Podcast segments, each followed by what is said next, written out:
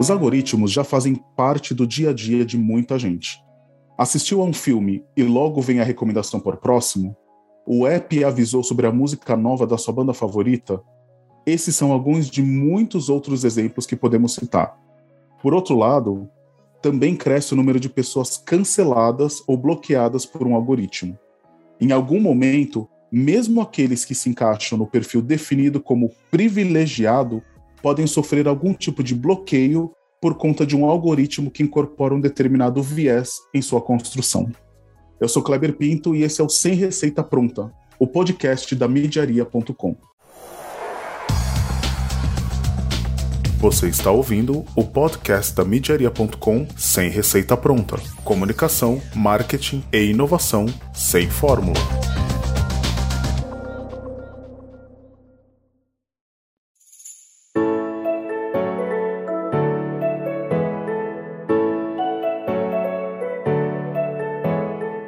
Todos, olá todas, sejam muito bem-vindos a mais um episódio da segunda temporada do Sem Receita Pronta, o podcast da Mediaria.com. Bom, a cultura do cancelamento é uma realidade que ganhou escala exponencial nos últimos anos. Além do cancelamento feito por nós, seres humanos, agora é preciso considerar que em algum momento os algoritmos também farão a sua seleção por meio da inteligência artificial. Esse é o tema desse episódio e para enriquecer esse assunto, a gente está contando aqui com duas presenças ilustres conosco. Bom, vou chamar aqui para a nossa conversa o Pedro Tapajós. O Pedro é professor de inglês, produtor de eventos, crítico cultural, pesquisador de cultura pop, música, moda, videoclipes, filmes, séries de televisão e quadrinhos. Desde os anos 2000, ele é proprietário do perfil Filosopop, que a gente pode encontrar no Twitter, no Instagram e no YouTube. Bom, o Pedro também é um dos pioneiros na cobertura de reality shows no Brasil. Super bem-vindo, Pedro. Obrigado aí por estar conosco nesse episódio. Olá, bom dia, boa tarde, boa noite, seja em que momento a pessoa estiver escutando a gente, que seja bom. Legal. Para acompanhar a gente aqui na conversa, com o Pedro, comigo, a gente convidou o professor e PhD pela PUC São Paulo em Antropologia e Sociologia do Consumo, o LinkedIn Top Voice Fábio Mariano Borges. Bom, gente, o Fábio é especialista em net ativismo, racismo estrutural, lovers and haters. Este ano, agora, ele assumiu o desafio de coordenar o curso de propaganda e marketing da SPM, onde ele já leciona há mais de 20 anos. Bom, além disso, o Fábio também leciona antropologia e comportamento do consumidor pela FIA e já deu aula de pesquisa de mercado e comunicação dirigida na FAP, também é sócio-diretor da InSearch, consultoria de tendências e estudos de mercado. Fábio, muitíssimo obrigado, uma honra ter você aqui com a gente. É, ansiosos aí para ouvir um pouquinho é, o que está acontecendo com essa questão do cancelamento. Obrigado, Fábio, pela presença. Olá, olá, eu que agradeço pelo convite, muito bom estar aqui com todos vocês. Fábio, eu vou começar contigo. Diante desse cenário, você que né, não só pela tecnologia, mas até pelo viés antropológico e de comportamento mesmo. Como que a gente explica a cultura do cancelamento no Brasil hoje? A gente ouve se falar muito, mas o que, como que a gente explicaria isso? O que é essa dita cultura do cancelamento? A cultura do cancelamento é um movimento que a gente tem nas redes sociais, aonde busca-se punir uma marca ou uma pessoa é, tentando ferir os recursos financeiros né, dessa marca ou dessa pessoa, justamente porque teve uma conduta que não está de acordo com aquilo que uma parcela da sociedade pensa ou tem expectativa naquele momento. Ou seja, trazendo isso daí para palavras ainda mais práticas, né, ainda mais pops é, para a gente uma marca ou uma pessoa teve uma conduta, teve uma atitude ou teve um posicionamento que uma parcela da sociedade disse: não gostei, não curti, não é legal, vou agora mostrar que não é bem por aí, que você tem que se corrigir.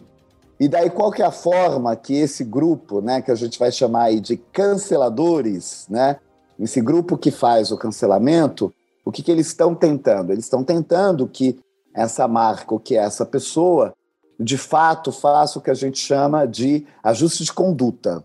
né? Ou seja, pare agora, pare de fazer isso, vai fazer diferente. E a forma, a linguagem que a gente tem no mundo capitalista para isso é financeira. Então, tenta-se atingir essa marca ou essa pessoa justamente nos recursos financeiros né, que essa marca ou essa pessoa tem. Legal. Quando a gente pensa nisso, é, porque o cancelamento em si ele existe anterior até essa questão do, da tecnologia das redes sociais, né, Fábio? E assim, quando a gente pensa no cenário de internet hoje, daí já puxando o Pedro aqui para a nossa conversa, o Pedro é uma pessoa que tá ali no, no YouTube, tá no, no Twitter, tá no Instagram, ou seja, tá em redes que são as redes do momento, né? É, inclusive essas três são as que, que, cresceram bastante nos últimos anos. E daí tem alguns dados aqui, até para a gente fomentar um pouquinho a nossa discussão, são mais de 150 milhões de usuários de redes sociais, que representam mais de 70% dos habitantes, né? Nesse cenário, os algoritmos eles atuam cada vez mais sobre a gente. Como que você vê isso, Pedro? Você que está na, nas três maiores redes, você que produz conteúdo, é, e você vê esse uso da internet, da, da, gente ter muitas vezes mais gente com perfis nas redes sociais do que próprios habitantes, né? Quando a gente vai para dispositivos móveis, tem mais celular do que, do que brasileiro. Como que é isso para você? Como você enxerga isso? Eu estou pegando o que o Fábio falou e eu estou vendo uma efetivação é, num, num, campo um pouco mais atomizado e, digamos aqui, entre aspas, humano, sem entrar na, na questão das marcas ou das pessoas jurídicas. Existe sim um afã de cancelamento que é muito mais ligado a uma questão de agressão e de uh, meu pequeno feudo contra o seu, que atinge as pessoas, digamos, pessoas físicas. Né? Alguém que fala uma bobagem, ela está imediatamente colocada como possível alvo de cancelamento, que na verdade é só ser agredida e até um momento em que se esquece e a pessoa volta, às vezes com essa marca ou às vezes não, que é, na verdade, você colocar um estigma, uma marca numa pessoa em algum momento, por alguma razão, dentro de um jogo apaixonado, que é o jogo do reality show, que causa um, um comportamento muito. A palavra que é forte, mas é um comportamento de facho. Né? Os pequenos fascismos atômicos do nosso dia a dia, em que se você não é de uma torcida, você já está muito mais é, possível como alvo de um cancelamento, que é muito mais, na verdade, uma agressão, porque não atinge a, a parte monetária e financeira desse tipo de existência, né? Enquanto que nas marcas elas podem ter prejuízo nos seus negócios e na sua projeção é, é, midiática como marca boa ou progressista, etc., no, no campo individual das arrobas, é um jogo um pouco diferente, em que você precisa estar navegando batalhas entre grandes eixos de torcidas e um comportamento que é visto como uh, X, um modelo de comportamento de redes sociais definido por um grupo também, que é o, em geral, o grupo progressista, né, que pega da cultura uh, woke e de cancelamento bem mais séria que, que é na discussão norte-americana, né, da, da, da, questão racial, etc., de onde esses termos são é, apropriados, para um jogo de, de interesses, assim, tipo, você falou mal da minha favorita. Então vem uma massa, uma turba, muito em geral, é, movimentada por, por líderes, né, ou arrobas que são catalisadoras de um comportamento de torcida, para atacar mesmo. Assim. Tanto é que hoje em dia se tem muito mais preocupação com o que se possa ser dito não por causa de um cancelamento geral, mas sim por causa de um, de um ataque de uma, de uma torcida X ou de uma torcida Y que pode gerar dor de cabeça para o indivíduo CPF que está por trás da, da arroba, né? Que vai desde doxing, tentarem roubar a arroba, tentarem invadir o, o e-mail e com isso pegar a arroba, ou é, expor a vida da pessoa em rede pública. Então, no campo não financeiro, digamos assim, né, no campo das arrobas individuais dos CPFs, é um jogo um pouco mais cruel, que passa por paixões, por, por desejos e desejos de punir quando algo é dito que não agrada a uma torcida. Então, eu vejo mais como uma batalha meio, carnal, assim. E às vezes eu me questiono até que ponto esse tipo de cancelamento está no mesmo nível do que o Fábio apontou, em que você entra em, em contratos em que você entra com a marca pública né, de, um, de, um, de um produto. Então, eu vejo uma pequena distinção, mas elas vão na mesma direção.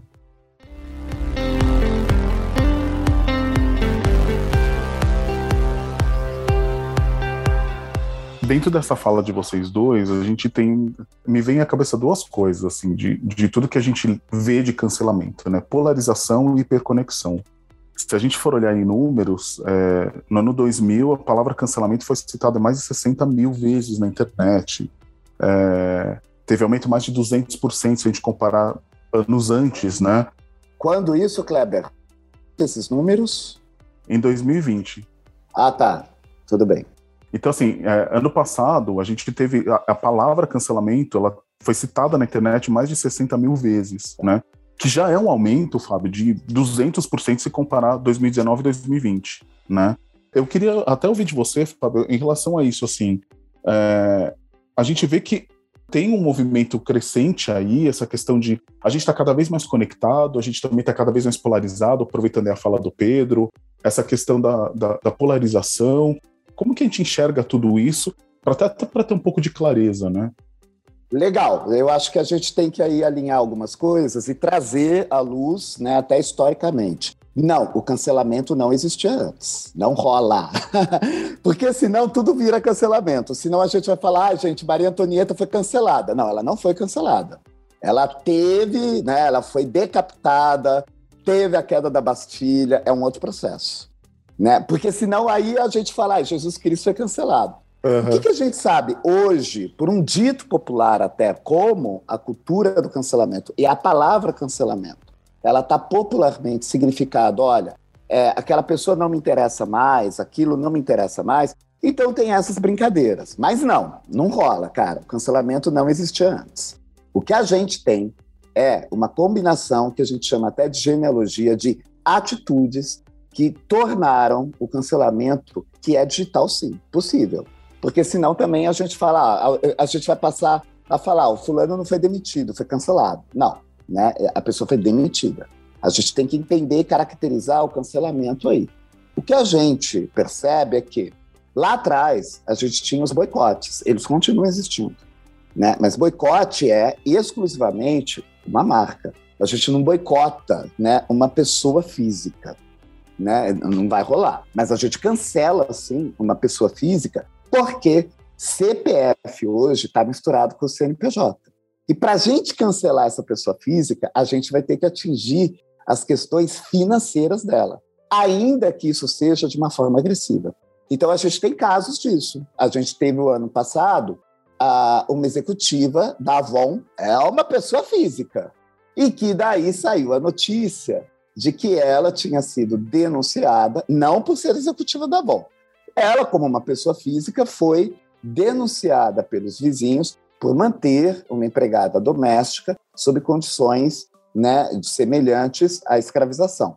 Uma vez, então, né, dado flagrante, aquilo se tornou uma notícia. Agora, olha que curioso: não saiu na, no, nos jornais, na imprensa, que ela era executiva da Avon. As pessoas, então, lendo a notícia, indignadas com o que estava acontecendo, foram nas redes digitais, foram no meio digital, foram na internet, dissecaram ali a vida dela, pesquisaram quem é ela, o que ela já aprontou, onde ela trabalha, e daí, a partir disso, foram nas páginas da Avon nas redes sociais e pediram para que a Avon se uh, posicionasse. Isso resultou na demissão dela. Então, quando a gente fala em recurso financeiro, é o quê? É uma das fontes de ganho de subsistência daquela pessoa ou daquela marca. Então, ela era uma pessoa física. De repente, quando ela chegou né, lá no trabalho, né, ela também já estava demitida. Porque a Avon se posicionou dessa forma. Peraí, não concordo com isso. A gente tem um outro caso, pessoa física muito clássico, o ano passado também, 2020, que foi justamente o casal do Rio de Janeiro, famoso Peraí, é, cidadão não, engenheiro, engenheiro. formado melhor do que você. Ó, esse caso é sensacional. Os caras não tinham seguidores nenhum nas redes sociais. Tinham assim 100, 130 pessoas. Eu inclusive entrevistei os dois numa live. É, o que, que aconteceu? Esse é um episódio que aconteceu no meio físico por, pelo que a gente chama de mídia tradicional, a mídia eletrônica. Foi transmitido né, pela Rede Globo, no Fantástico. O fato aconteceu no sábado, foi transmitido no dia seguinte, na noite. De imediato, as páginas das empresas onde ambos trabalhavam foram ali né, ocupadas, digamos assim, por uma série de pessoas diferentes e que exigiram aí é, um posicionamento. De novo, a gente está falando de CPF, mas que se envolve com o CNPJ. Então, essa distinção CPF CNPJ é, nas redes sociais, hoje ela é um terreno, uma linha muito tênue. Então, acho que a cultura de um cancelamento, muito mais do que a gente polarizar o assunto e falar ah, é contra ou é a favor, ela traz esses aprendizados. A reputação, que no mundo de hoje, a reputação conta. Sempre foi assim em outra esfera. A gente não conseguia ficar investigando aonde a pessoa trabalhava, não. E de um modo tão instantâneo. E a palavra cancelamento, cancel, a partir de uma exposição do Exposed, como a gente fala em inglês, ela vem de 2017, através da hashtag MeToo, que, de novo, visava justamente denunciar pessoas físicas, né, CPFs, mas que associados a pessoas jurídicas estavam ali cometendo assédio moral e assédio sexual. E daí o que, que a gente viu? Gente muito poderosa desmoronar. Isso até, é, o Pedro comentou dos realities, e eu acho super bem lembrado, muito bem observado, porque o primeiro momento da história onde a gente tem a ideia de que a gente tira uma pessoa do nosso jogo foi justamente o BBB. Não o BBB, né, Big Brother Brasil, mas o BB, o Big Brother, que é um programa onde quem vence não é aquela pessoa que foi classificada em cada episódio mas aquele que restou, porque a gente vai eliminando a cada programa um a um. Então a gente tem aí uma mentalidade de eu te elimino, eu te jogo no paredão. Tanto que nas redes sociais, a gente vai se lembrar disso, teve um período muito forte que a gente falava o quê? O próximo eu vou bloquear aqui no meu perfil. Ou seja, eu bloqueio, eu limpo, eu tiro né? Eu vou te tirar do meu perfil. Isso, nesse sentido, não tem de fato é, nenhuma a, conotação financeira, mas tem o quê? Quem manda aqui sou eu. Então, aqui só vai ficar quem pensa igual a mim. Uhum. Quando isso, de fato, vai para uma cultura de cancelamento que é sofisticada, porque ela tem né, algumas fases, como eu exponho essa pessoa ou exponho essa marca. Né? E a partir daí, eu vou tentar é, feri-la não somente na questão financeira, mas principalmente a reputação, ainda que eu tenha que me utilizar da agressão. E daí tem que começar a separar o que é um linchamento virtual que se mistura com a cultura do cancelamento. No último caso que a gente viu, né, de grande proporção aqui no Brasil, que foi o do jogador de vôlei Maurício, a gente já teve a cultura do cancelamento super sofisticada não houve dedicação né, significativa em agredir o Maurício. Houve mais uma dedicação em exigir do time e da Fiat, entre outros patrocinadores, um posicionamento. E de avisar para o Maurício, ai, ah, cara, esse seu discurso já era, né? Nós não topamos muito.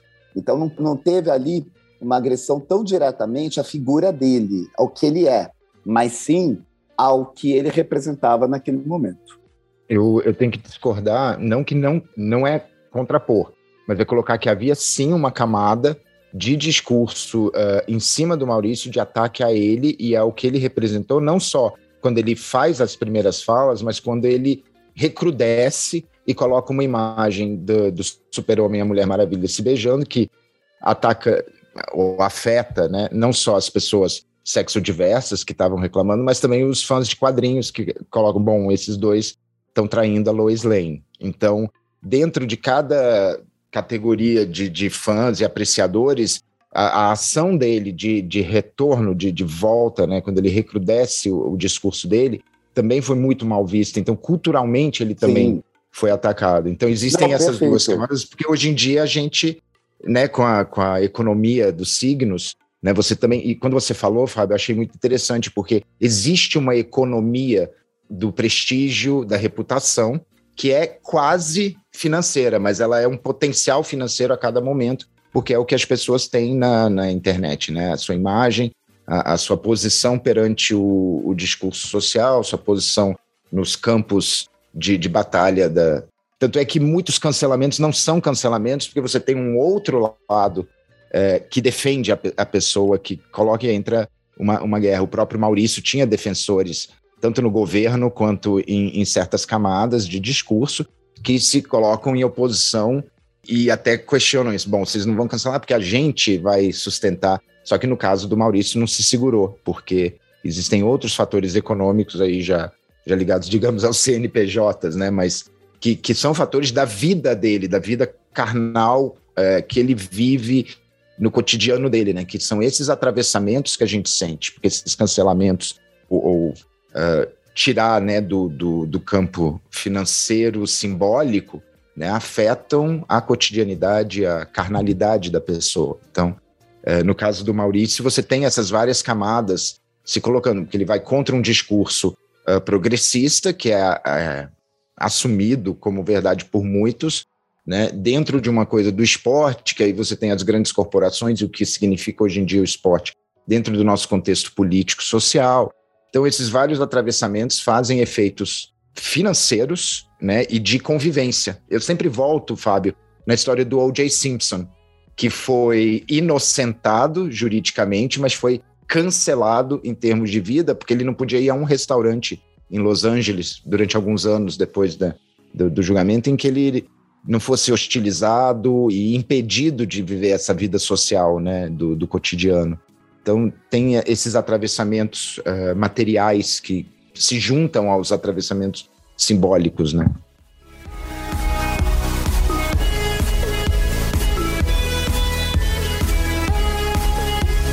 Então, eu acho que é importante a gente aí entender, né, e de uma forma assim super prática. O que, que eu estou falando quando a pessoa não foi agredida diretamente. Não teve assim, Maurício, seu filho da puta, você vai morrer. Isso teve mínimo. Quando a gente pega, por exemplo, quando a gente faz uma contagem, né? Quantos ataques ao Maurício, ameaça de morte eu tive a ele? Então, em outros casos anteriores, a gente teve. E sob hipótese alguma, é, é muito importante a gente aqui falar que quando eu estou falando né, que busca-se atingir os recursos de sobrevivência de uma pessoa, seja ele né, muito dinheiro ou pouco dinheiro, seja ele seguidores, ou, por exemplo, o seu vínculo empregatício numa empresa, uhum. é, isso não significa que eu não estou atingindo aquela pessoa né, na vida social dela. Eu vou tentar de tudo para ferir a reputação dela. Então, no caso do Maurício, a gente teve um mínimo de ameaças de morte, de ameaças de dar porrada nele, né? Entre várias outras características, como, por exemplo, a gente pega em outros cancelamentos, como o da Carol Conká, que foi ali né, o que eu chamo de ódio recreativo. Uhum. Então, transcendeu o cancelamento e já era que eu me divirto uhum. ameaçando e tendo ódio dessa pessoa. Então, era o quê? Sua preta, filha da puta, você vai morrer. Eu vou matar o teu filho. Uhum. Então, o filho dela foi ameaçado de morte, né? como também a família. No mesmo caso do casal lá do Rio de Janeiro, é, inclusive na semana que aquilo acontece, era aniversário do filho deles, que eles tiveram que cancelar a festa de aniversário porque eles foram rigorosamente ameaçados de morte. E nas redes as pessoas apareciam falando: Eu já sei onde vocês moram, vocês moram em tal lugar, seu filho vai fazer aniversário, eu vou aí matar vocês. É, então, essas agressões, né, que são é, a alma até, né, é mais até do que a questão física do que a questão carnal. Ela está presente sempre. Mas aí o que, que, é legal? Né? Quando a gente começa a ver, legal, eu, é, eu quero dizer, o que, que é enriquecedor. Interessante, né? A gente Olha, eu vou cancelar você, eu vou é, te cancelar por que é? prazer, né? O que, que é enriquecedor? A gente vê como o movimento ele vai uh, se solidificando, como ele vai se sofisticando, como ele vai se transformando. Então, a, o cancelamento, por exemplo, da Carol Conká é muito diferente do cancelamento que houve do Maurício e não dá simplesmente para a gente virar e falar, olha, mas isso é por conta do racismo que a Carol Conká sofreu. Porque a gente teve o da Pugliese, que também foi muito parecido nas dimensões do da Carol Conká, e também no da Carol Conká, a gente tem uma interferência que é uma vida diária, né? Aí, Pedro, vale muito né, o que você lembrou da questão do reality show, que é interessantíssimo, como no caso da Carol Conká, que a gente tem ali é um linchamento virtual, né? Uh, um ódio recreativo, as pessoas se divertindo, tendo ódio, e o cancelamento dela, que é menos o cancelamento do programa. Isso ali é o de menos. É justamente, ó, eu tiro ela de circulação, né? Ali de tudo que ela representa simbolicamente como cantora, simbolicamente como marca. Então vou cancelar essa fulana, tiro ela de circulação. Então ela não, é, ela não irá existir mais nessa esfera. Então, a, a gente vê ali né, um momento de extremos ataques, de muita confusão, mas também, principalmente, a gente acompanhando diariamente é, uma, uma fomentação do ódio a partir do que a gente via ali no programa. Né? Então, é muito legal porque é um dos casos onde a gente tem né, a mídia, de novo, tradicional, alimentando e se cruzando com as, a, as redes sociais. Porque não dá mais para a gente ficar pensando em rede social como online ou offline. Isso já era, uhum. porque a vida ela já está toda misturada. É, então, aí o que eu acho importante, a gente começar a distinguir o fenômeno e entender o fenômeno e quais são os interesses do fenômeno e o que, que esse fenômeno está ali uh, expressando a respeito da nossa sociedade. Né? Qual é a forma que a gente tem no mundo social atual da gente dizer: não gostei disso, será que dá para você rever a sua conduta? Uma das formas que a gente tem né, é justamente né, acionar a cultura do cancelamento e vale a pena também depois a gente observar que a cultura do cancelamento ela traz um ápice de causas inclusivas, o que não significa que ela seja do bem, não significa isso, mas significa que no mundo aonde a gente tem discussões que são bem complexas e que nenhum de nós foi preparado para lidar com essas questões, a cultura do cancelamento aparece como um dos meios mais hábeis e mais ágeis da gente falar, não tô curtindo. Gente, a gente está falando aqui da, do cancelador dentro dessa rede, né? Assim, da gente cancelando desses movimentos, desses fenômenos. É, eu, eu, me pergunto, e quando a gente fala que, e quando a gente vê que é um algoritmo que está cancelando a gente? Porque assim, a inteligência artificial está tá levando essa fama agora, né, de, de mal, assim. Tem até a questão do viés algorítmico, né, que, tão, que, que tá muito em, em voga agora que é exatamente o que, o que os especialistas falam que é tipo como se fosse uma anomalia do resultado desses algoritmos que acabam tendo é, por, por, aprendizado de máquina. Isso faz com que o algoritmo cancele algumas pessoas por é, suposições preconceituosas, por algum processo de desenvolvimento ou mal é, formação ali do uma formatação do algoritmo. Como que a gente traz isso para esse universo? Porque quando a gente fala de seres humanos, a gente tem uma série de fatores, mas quando a gente fala da inteligência artificial a partir de um algoritmo ali cancelando as pessoas ou fazendo, é, produzindo né, essa coisa da, da, da, polarização, como que vocês veem isso, Fábio e, e Pedro, assim?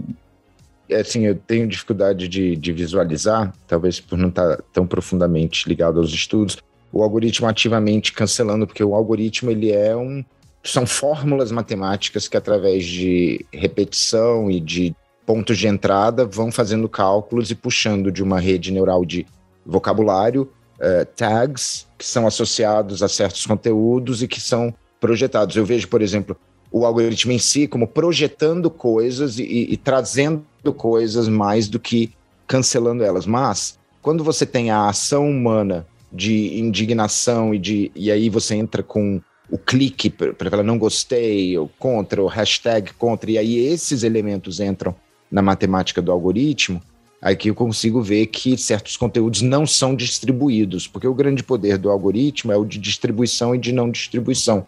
A gente vê isso é, em reclamação de é, criador de conteúdo, principalmente novato, pessoas que estão começando a, a produzir conteúdo, de que o conteúdo dela simplesmente não é projetado. A pessoa cria um vídeo no, no Instagram, por ela ter poucos seguidores, esse, esse vídeo não, não é, é mandado e a gente vê muito criador, inclusive com grandes números, reclamando. O que, que está acontecendo com o algoritmo? As coisas que eu faço não estão chegando nas pessoas. Então, é uma forma de esquecimento ou de, de jogos aí. Os algoritmos, eles são é, secretos, a gente não sabe. Hoje, eu acho que foi semana passada, o TikTok abriu um pouco sobre como funciona o seu algoritmo e é, é simplesmente por é, repetição e por uh, reiteração de, de valores, de cliques, de coisas que a pessoa possa ter tido interesse dentro de uma rede neural de, de palavras indexadas.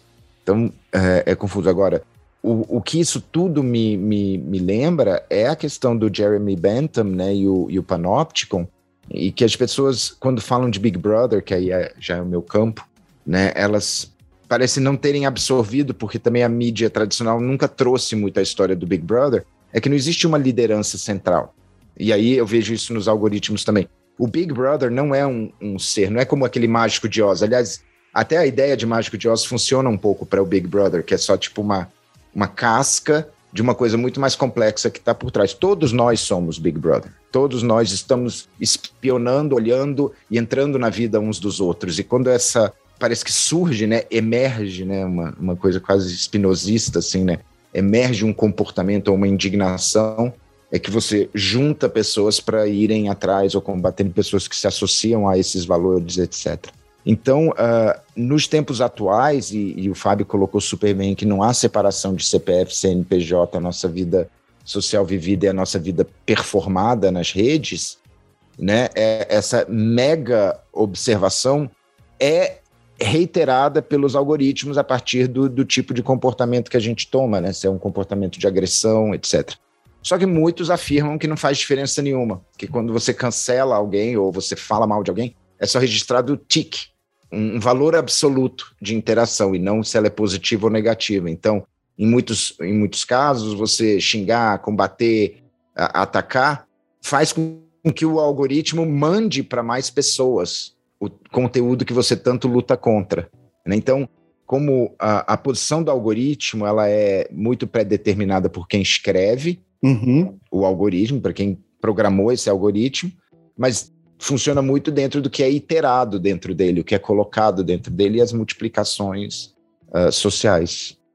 Nossa, você trouxe uma coisa interessantíssima, Pedro, porque tem um, uma coisa que eu, que eu sei que o Fábio pode nos ajudar bastante, assim. Quando você fala que aquilo que é, que é ruim acaba sendo impulsionado para impactar mais pessoas, a gente vê vários exemplos disso acontecendo com propagação de racismo, de machismo, coisas que, né, assim, porque quanto mais polêmico, quanto mais pessoas, para a rede social isso é bom, né? Porque você tem mais pessoas ali circundando aquele assunto que muitas vezes não é benéfico para a própria sociedade, mas está sendo. Isso já foi é, até pelo Facebook Papers, né? E, e, todas, e todas as coisas que a gente acaba vendo que estão vindo à tona agora, que é o um negócio das redes sociais, né? No final das contas, de, de, de criar esse ambiente que muitas vezes está fomentando o ódio.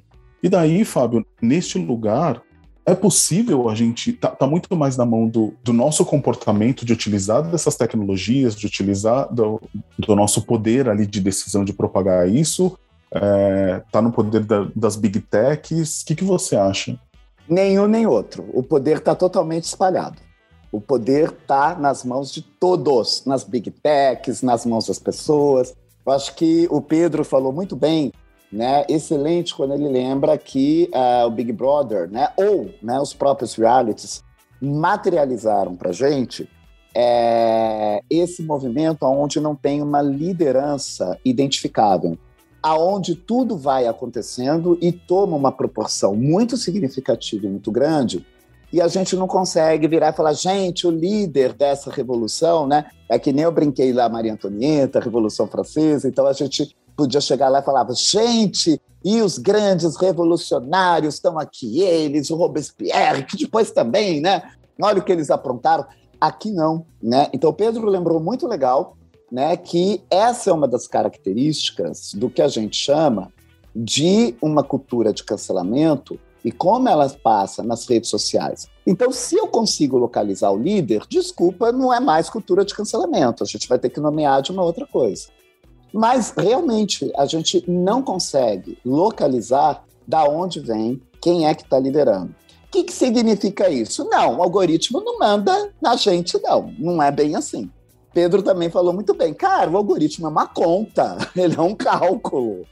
Ele é um cálculo que não exatamente ele é um espelho do que nós somos. Não exatamente isso.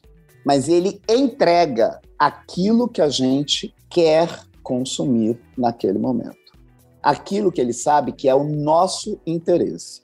Então, se a gente tem, em dado momento, um interesse por doce, também não significa que a gente é o louco do doce o tempo todo. Naquele momento, a gente tem interesse, então o algoritmo vai entregar o doce para a gente. O algoritmo, ele não julga, ele não faz distinção se aquele doce mata ou se aquele doce é, vai fomentar algo positivo. Porque isso, olha que legal, só a complexidade humana.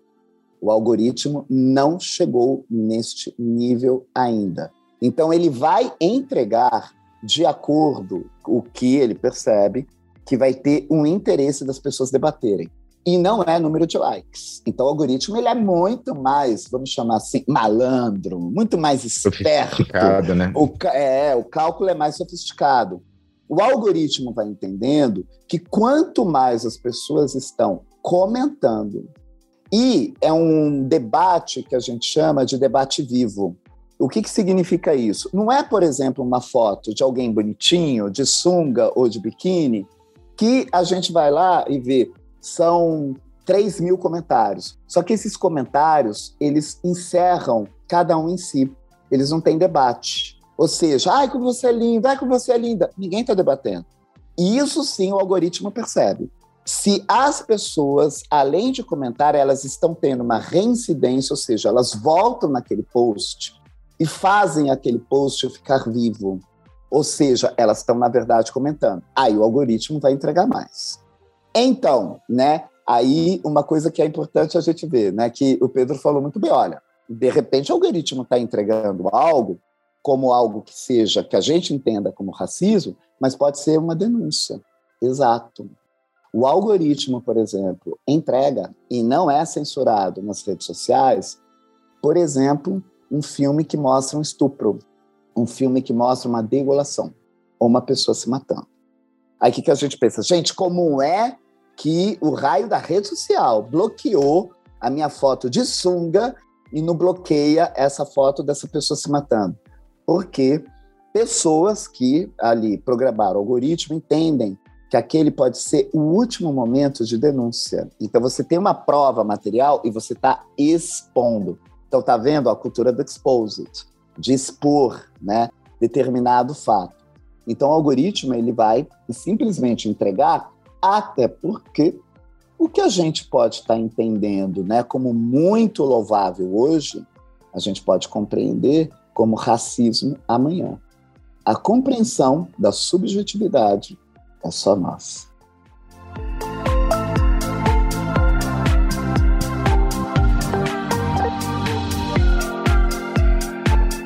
E isso está vindo até no movimento do próprio Facebook e Instagram, né, que criaram é, a questão do equity team, né, de, de, ter esse olhar um pouquinho mais do tipo, deixa eu ver o que está acontecendo aí dentro para poder identificar esse tipo de coisa, né, Fábio? Exatamente. Por isso que quando a gente fala, né, de alguns posts que as redes sociais, né, durante um tempo elas bloqueiam, eu não chamaria isso de cancelamento. Como eu disse, a gente tem que tomar cuidado, porque senão tudo vira cancelamento, né? É, mas é sim ali, né? Uma regulação, uma regra, uma norma que a gente tem que fazer a, a jogar conforme as regras do jogo, né? Assim, cara, né? Vai jogar de rede social, então aperta o play e vem bonitinho. Vamos ver se tu joga mesmo. E isso, inclusive, a gente viu ano passado, né? A, o Facebook e, e Twitter mudarem, né? A, de instantaneamente uma série de orientações nas suas regras e tiraram o Trump de circulação. Chegaram para ele e falaram: ai, desculpa, a regra mudou ontem, você não prestou atenção, então a gente está suspendendo a tua conta.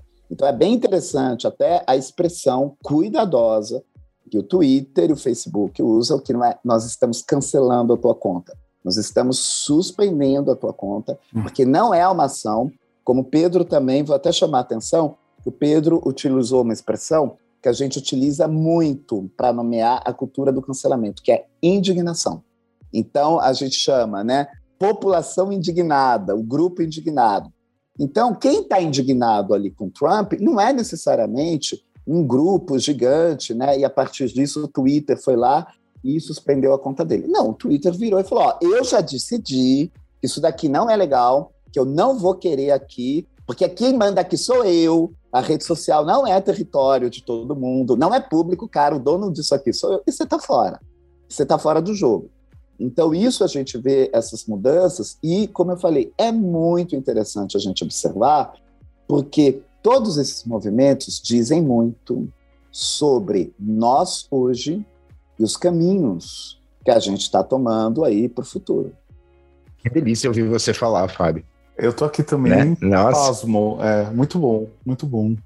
Uma coisa que, que eu quero pegar do que ele falou, que eu acho muito importante que a gente se lembre, é que todas essas redes que a gente está discutindo são é, particulares, são privadas, são, tem dono, são, são uhum. Empresas que visam lucro. E no caso do Facebook, por exemplo, que é o que me vem primeiro à cabeça, o serviço que o Facebook serve é o de propaganda. A rede social é só onde ela vai. O que ela ganha dinheiro, o, o dinheiro do Facebook é propaganda e marketing.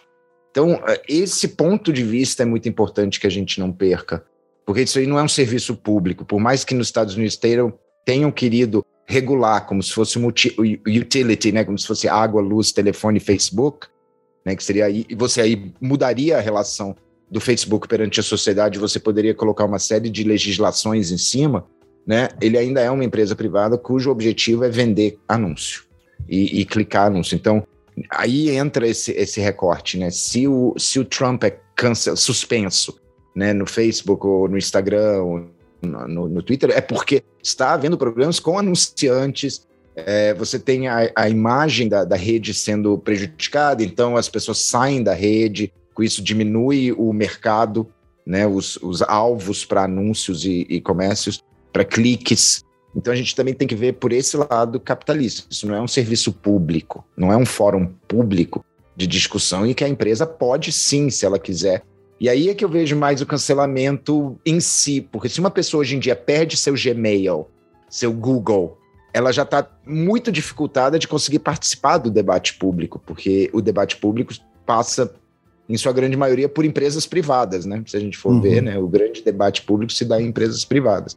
Então aí é que eu acho que talvez seja um, um impeditivo. Você vê quando o Trump é, é separado das suas redes, degringola todo um projeto de hipercomunicação baseada em, em narrativas fictícias e de, de dispor de ódio, né? Tanto é que criam redes sociais onde o, o que exalta-se é a liberdade, como o Gab, né, e o Parlor, né? Tipo, aqui você pode falar o que quiser, etc.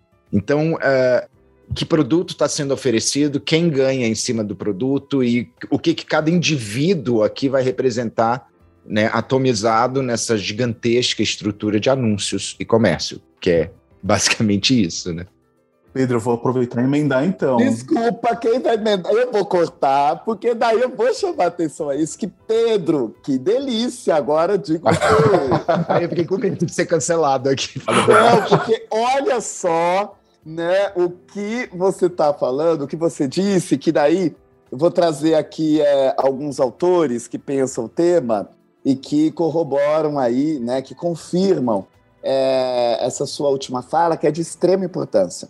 Então a gente tem a Shoshana Zuboff, né, que ela escreveu recentemente o livro Era do Capitalismo da Vigilância, e daí ela diz o quê? Né? Quando está todo mundo lá tão preocupado com os algoritmos, ela fala, gente, o algoritmo, ele é ali uma figura que pregatinho, né? Ele está cumprindo o que uma pessoa ali programou. E esta pessoa que programou, ela atende aos interesses de quem? De um sistema capitalista.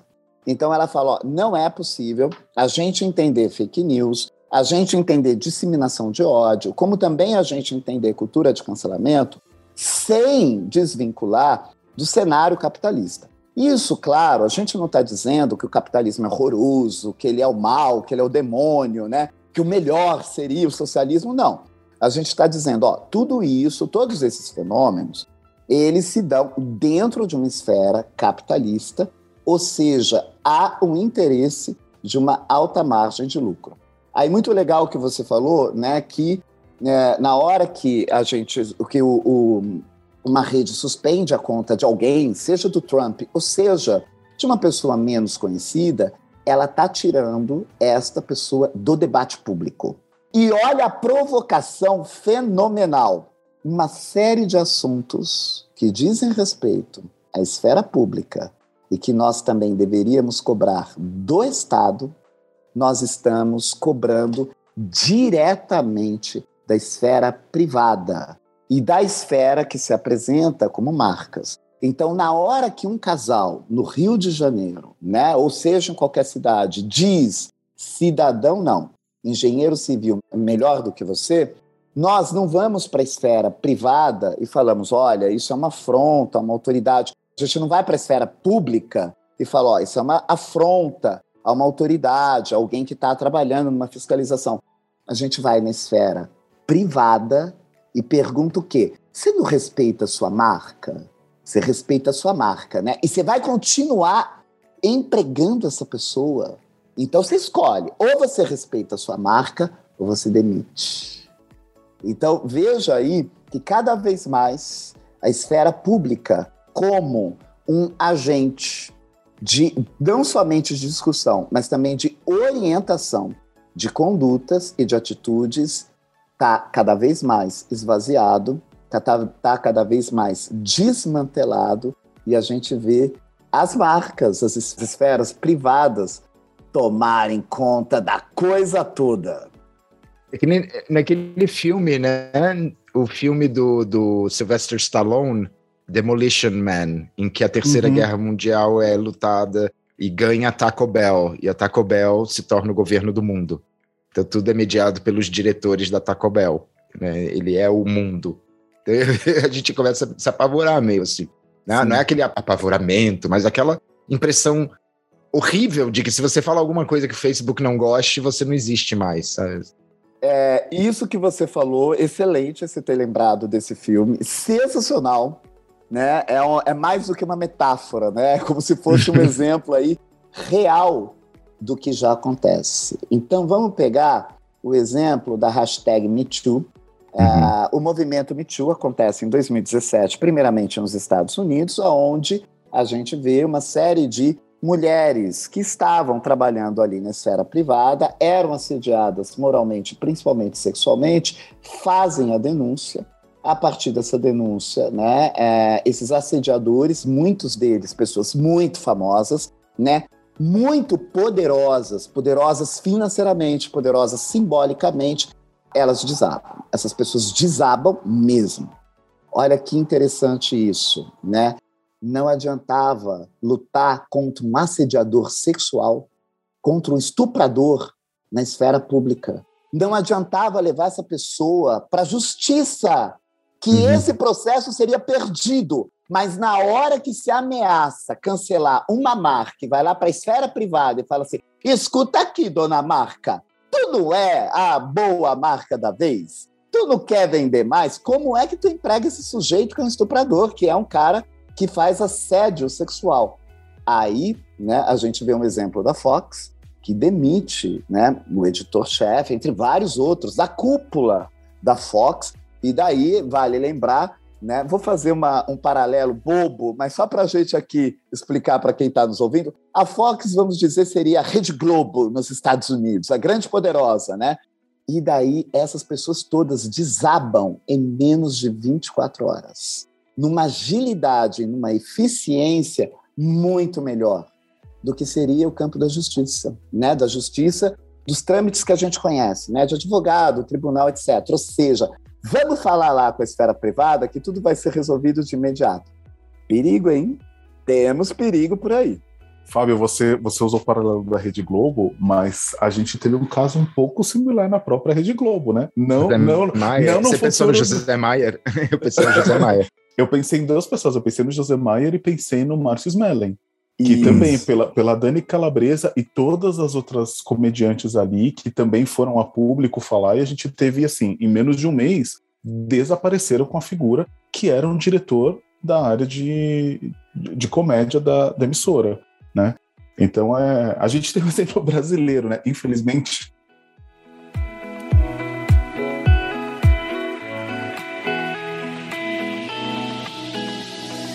eu queria ouvir vocês. 2022 é um ano que a gente tem Big Brother no começo do ano, temos eleição e a gente tem outros assuntos pipocando no país, como a questão da vacinação de crianças e várias outras coisas que estão aí e que enchem o nosso prato de assuntos que podem se tornar grandes cancelamentos, né? Grandes questões aí para o nosso Brasil em 2022.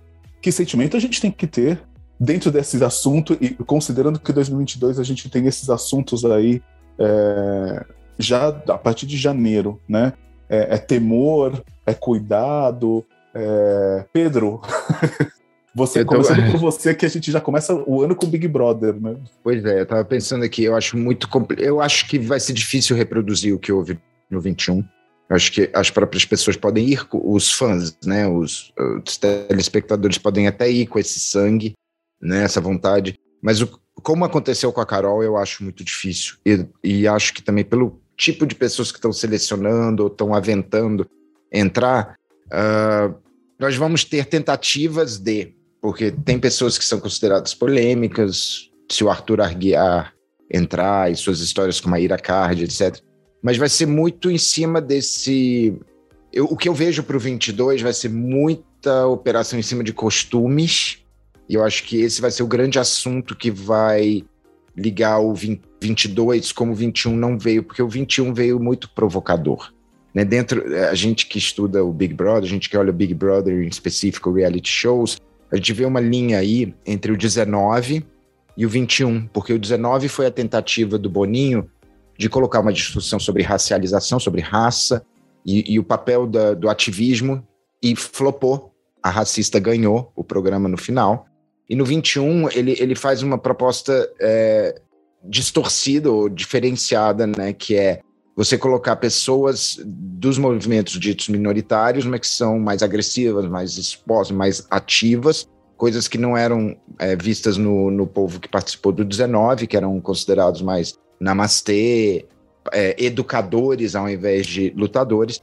E aí a gente viu o que aconteceu no, no 21, em que a Carol foi colocada, como o Fábio muito bem colocou, já era além de uma discussão sobre racismo ou sobre uh, o papel da mulher negra, e sim um ódio recreativo, já que está todo mundo odiando, deixou adicionar e chegou a 99,9, sei lá quanto. Eu, eu vejo uma Globo mais cuidadosa na hora que for editar, na hora que for propor os jogos, na hora que for intervir, porque uma das coisas que a gente não pode esquecer é que reality show não é um laboratório em que você liga a televisão e o streaming vem e você vê nem o 24 horas é isso. Então existe o que eu chamo, assim, eu defini como um termo de trabalho, o jogo diagonal, né? O horizontal sendo o que cada jogador consegue ver, paredes, portas e fofocas. O vertical somos nós, olhando o experimento de cima e recebendo as imagens tanto do 24 horas quanto do programa editado. Mas atravessando aí, você tem dois, duas forças muito grandes, dois tensores muito grandes. Né? A produção, que filtra o que vai ser publicado não só no 24 horas, mas no programa editado, finalizando, onde a narrativa é contada na sua forma oficial, quanto a antidireção que eu chamo, que são os blogs de fofoca, os instagramers, os, as pessoas que falam na internet e os fã-clubes que têm um interesse financeiro muito uh, velado e às vezes nem tão velado aí, então o jogo do, do capitalismo. Então eu acho que o 22 ele vem mais suave, eu acho que ele é capaz de trazer discussões melhores. E depois do fenômeno Juliette, no qual uma pessoa dita comum é alçada né, durante a sua participação num programa, e não necessariamente por ela, e sim por toda uma, uma estratégia aqui fora de divulgação de sua marca e de também de construção de afetos, porque a, a figura da Juliette ela toca afetivamente no público receptor, você vê que o 22 ele será fundamental para mostrar a dimensão de um reality show talvez não tão frenético quanto foi o 21, em que grandes paixões, tanto patos doença, patos amor, jogaram. Eu, eu calculo que a Globo vai segurar um pouco e tente nos dar outros tipos de narrativas, outros tipos de jogos, estão estreando um apresentador novo. Né? Então é um programa que vem com muitas mudanças e vamos ver o que virá. Mas eu acho que o reality, principalmente no início do ano, é um enorme é, ativador e catalisador de significados e sentidos. Eu acho que a reativação dos sentidos que você tem no início de, de um ano seguem o ano inteiro até a próxima data em que você vai ter uma nova reativação no próximo BBB. Porque parece que o BBB virou tipo um marcador aqui, né, de, de estações, digamos, na, na discussão da, da mídia. Para tudo, meu povo, porque precisa dar destaque. O cuscuz está pronto. É, é, precisa dar destaque essa fala que o Pedro trouxe, que é que é joia, que é ouro. Reality show não é um espelho da vida. Não é a vida como ela é. Porque a gente vê, inclusive, né, alguns pensadores falando disso. Olha, o que a gente encontra lá no reality show, no, no Big Brother, é a vida como ela é. Não, não é, né?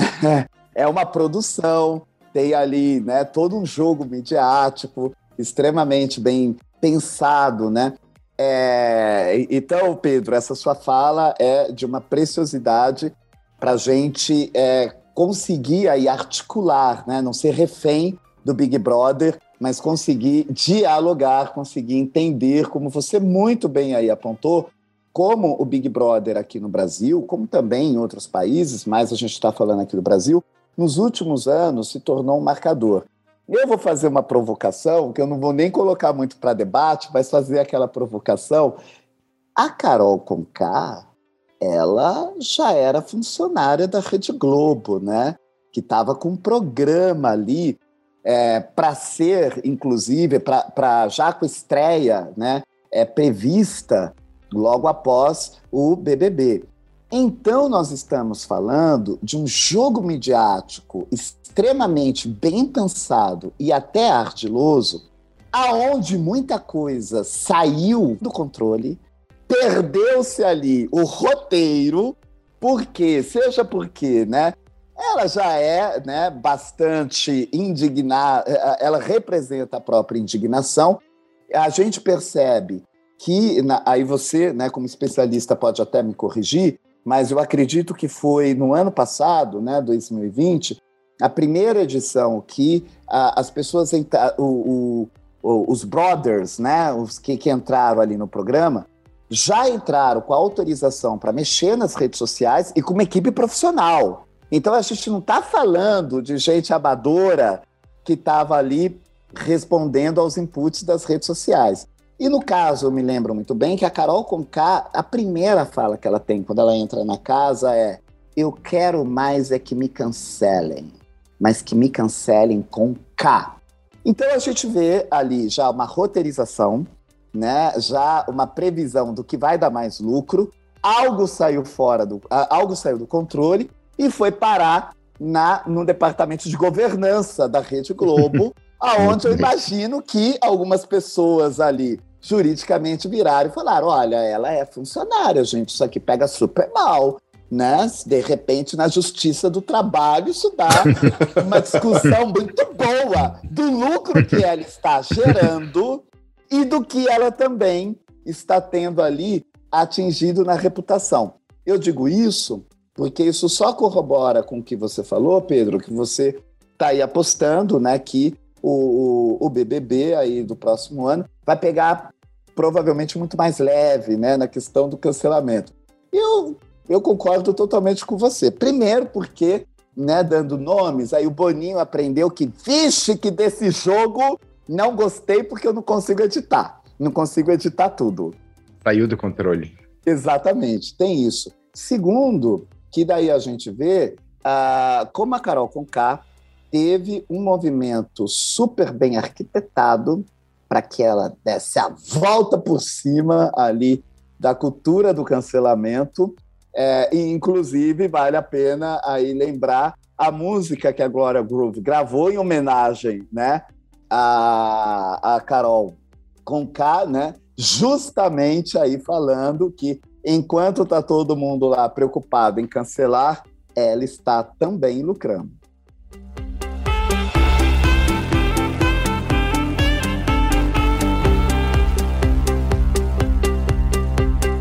Muito bom, gente. Que discussão.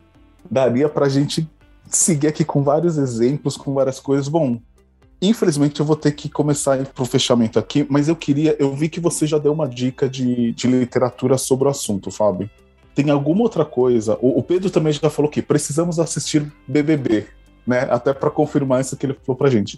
O que mais a gente precisa dentro dessa temática de cancelamento, de, de algoritmos? O que, que vocês indicam pra gente, pra gente ouvir, pra gente ler, pra gente assistir? Vai lá, Fábio.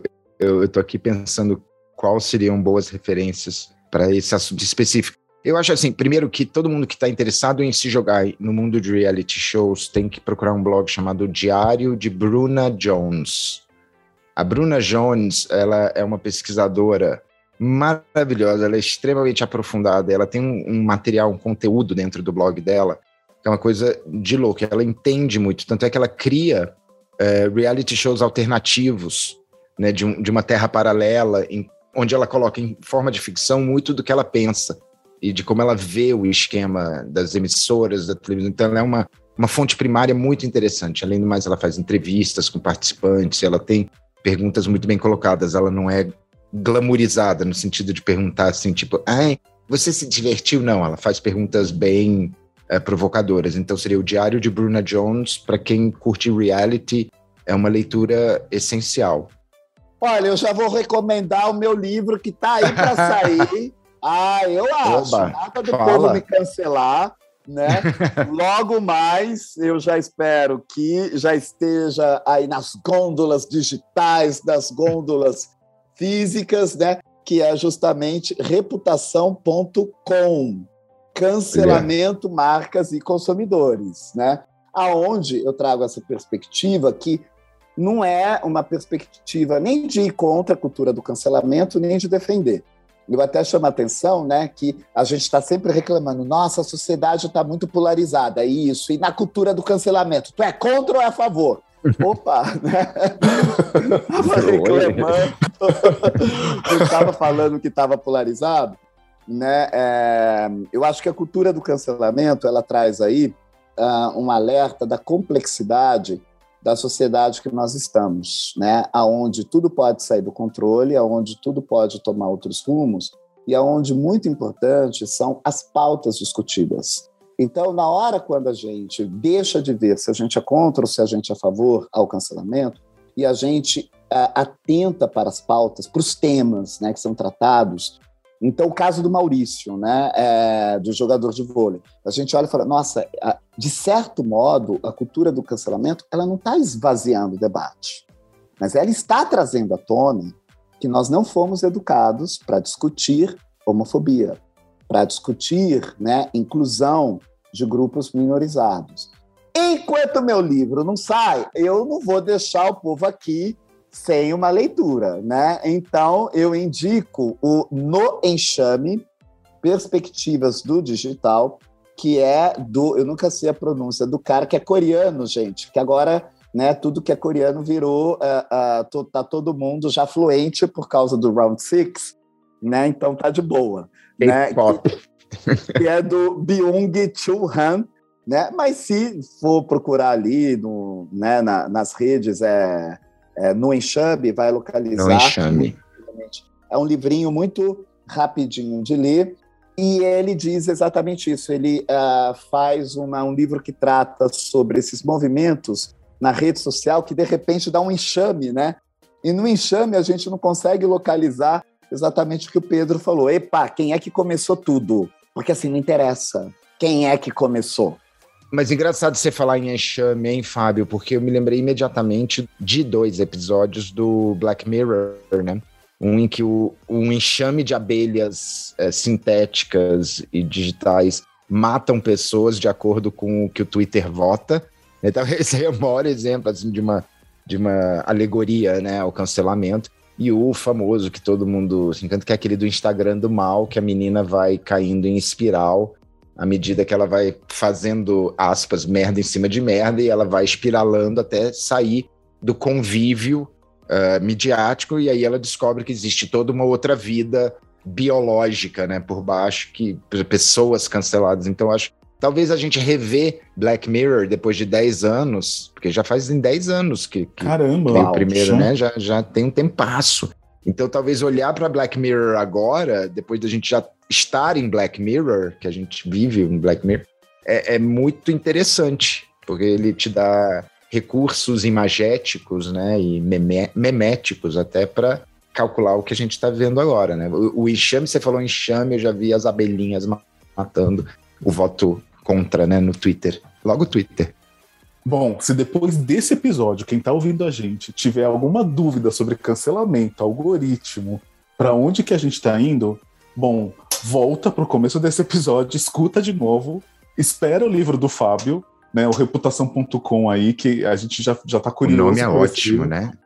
O nome é sensacional, mas também aproveita para busca arroba filosopop com PH no Twitter, no Instagram e no YouTube.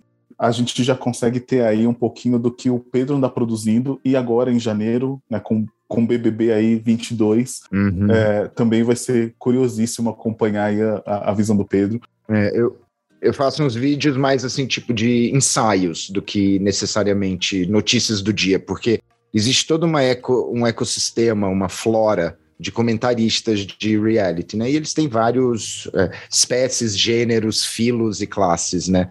E a, eu vejo que a maior parte faz um apanhado do dia, das suas opiniões, etc. Eu já demora um pouco mais para lançar conteúdo, mas eu faço ensaios refletindo, às vezes, sobre uma pessoa, um jogo, uma condição, uma situação. Então, eu vou mais por, por esse lado, principalmente no YouTube. Então, pessoal, arroba filosopop com PH. E, Fábio, onde que a gente te encontra? Quais são as suas redes? É, eu quero ver. Eu virei fã, eu quero seguir. Olha, tá tudo super fácil, né? Tem no tanto no LinkedIn, né, a, onde eu sou top voice, estou voltando a postar um pouco mais, como também lá no Instagram. É Fábio Mariano Borges, sempre Fábio Mariano Borges. Já aparece até os boletos para pagar, tá super fácil de localizar. Né, se puderem cancelar esses boletos, minha gente, agradeço muito, já gosto.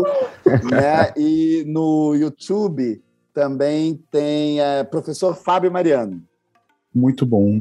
Gente, muitíssimo obrigado, Fábio, Pedro. Sensacional a conversa aqui. Eu faria outra rodada facilmente. Muito, muito bom. Muito obrigado mesmo. Para quem está acompanhando aqui o Sem Receita Pronto, podcast da Mediaria.com, a gente está sempre te atualizando sobre o universo de tecnologia, comunicação, marketing, sociedade. Hoje com as presenças ilustres do Fábio Mariano Borges, do Pedro Tapajós, essas duas figuras que trouxeram aí uma visão muito clara de cancelamento, cultura de cancelamento e outras coisitas más, né? Então, de novo, faço aqui o convite. Se não ficou alguma coisa clara, volta o episódio, escuta de novo, porque tem várias reflexões aqui muito importantes para a sociedade, para o que a gente está vivendo hoje. Bom, também vou pedir para você que está ouvindo a gente, se você curtiu esse episódio, deixe seu comentário aqui no, no seu streaming favorito. Uh, segue a gente nas redes sociais também. E até o próximo episódio. Fábio, Pedro, recados finais aqui para a galera. Eu só queria agradecer a oportunidade que vocês me deram para conhecer o Fábio melhor. Que homem inteligente, que, que fala maravilhosa. Eu fiquei aqui encantado, assim. Tipo, já me deu incentivo para ir ler mais, buscar mais. Então eu agradeço muito.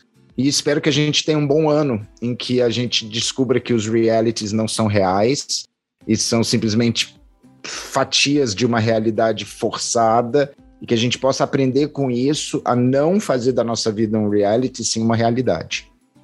Eu agradeço muito por essa conversa super aí empolgante com o Pedro. Pedro, adorei. Né, tô levando aqui suas frases de ouro, viu? Que o né, reality não é o reality. Reality is not real, né?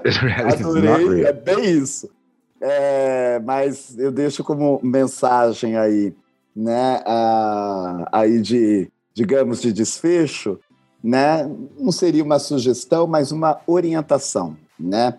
Ah, no mundo onde tem a polarização, a inclusão da diversidade justamente é uma emergência, uma urgência, porque nos traz outros olhares.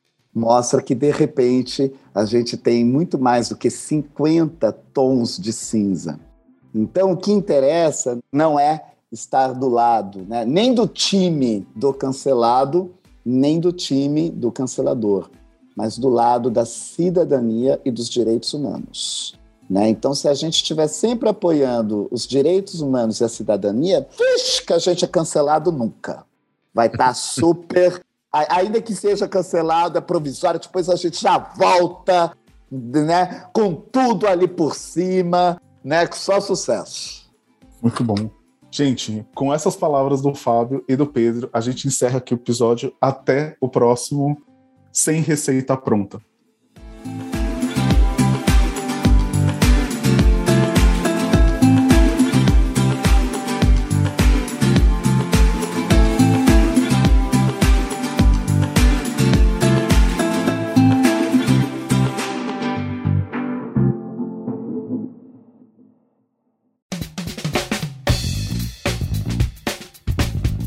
Gostou desse podcast? Então acompanhe o Sem Receita Pronta, uma produção da midiaria.com. Qualquer sugestão ou pergunta, escreva para podcast@midiaria.com.